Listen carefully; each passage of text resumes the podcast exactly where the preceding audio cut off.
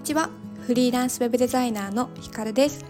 このラジオではフリーランスウェブデザイナーの私ひかるがフリーランスとして自分らしさを生かした心地よい働き方や生き方を追求する中で感じたこと日々の気づきをシェアしているラジオです。はい。今日はえーと、細やかな気遣いに特別感を感じた話というところでお話をしていきます、えー、ちょっと話があのずれるんですけど後々この話したいことにつながっていくんですが皆さん今年って年賀状届きましたか？それかあるいは、まあ、誰かに年賀状ってお送りしましたか？私はもうそうですね大学社会人になってからは年賀状ってほぼほぼ書いてなくってで結婚してからも東京から大阪に引っ越してきてまあ友人にもそんなに住所ってわざわざお伝えしないので教えないのであの年賀状をね今年も送ってもいないしあの届いてもない 届いてもないです。あの多分皆さんどうなんですかね。書いてる方は書いてると思うんですけどほとんどの方って LINE とか SNS とかで、まあ、今年もよろしくお願いしますみたいな感じでのメッセージのやり取りで終わってしまうんじゃないかなって思います。で年賀状届いてないんですけど友達とかこう知り合いからは届いていなかったんですが唯一あの何ですかあの今まで利用したサービスとかあとなんだ郵便局から嵐の、ね、写真ついた年賀状届いたりとかはしたんですがその中で実は去年3月に私結婚式をしてでその後に石垣島に新婚旅行に行ってである何ですかね家を貸し切って本当2階建てなんですけど家を貸し切ってでそこに泊まったんですね。でそこのオーナーさんがすごくいい方で帰る時もなんか、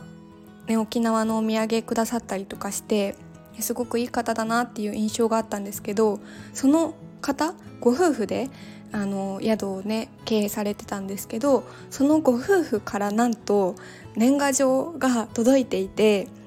でしかも手書きのメッセージ付きだったんですね。で多分そこってすごく人気なところで私は知り合いからのプレゼントで予約してもらってたまたまラッキーで取れたんですけど本当に多分毎日のように予約が入っていてお客さんなんてもうね数えきれないほどの数いると思うんですけどそれなのにもかかわらず丁寧に年賀状しかも手書きのメッセージ付きであの送ってくださっていてすごく感動して旦那さんともやっぱりすごいねっていう話をしていました。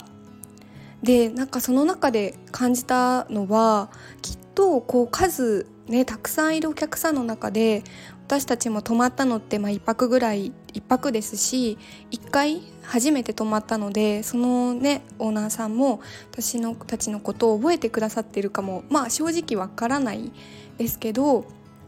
やっぱりなんかその特別感というかっていうのを感じることがその年賀状を受け取って特別感っていうのを感じることができてそういう本当に細かい気遣い小さなホスピタリティであもう一回行きたいなとかまたあの人にあのねオーナーさんに会いたいなっていうふうに思わせることができるというかなんかそういう気遣いってすごくすごいなっていうのを感動しました。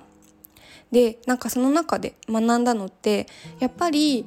あのー、まあ私たちもまあ働いてる人とか、そのオーナーさんにとってもお客さんって数ねいる星の数ほど多分いるんですけど私にとってはそのオーナーさんってその宿のオーナーさんっていうもう一人だけなのでなんかいかに数いるお客さんの中のあなたは一人というよりかは特別な存在っていう風に思わせるっていうのがすごく大切なんだなっていうのを思いました。なんか伝わりますかね？なんかこれを思った時に私すごい似たような経験というか感じたことが前にもあって私アルバイトを、えーと、塾で大学生の時にしていて予備校のアルバイトをあの今でしょの先生がいる予備校のアルバイトをしていてで、まあ、そのスタッフ一人一人生徒がうんまあ多い人で20人くらい20人30人とか持つんですけどそこのねアルバイトをしていた時に社員さんに言われたのが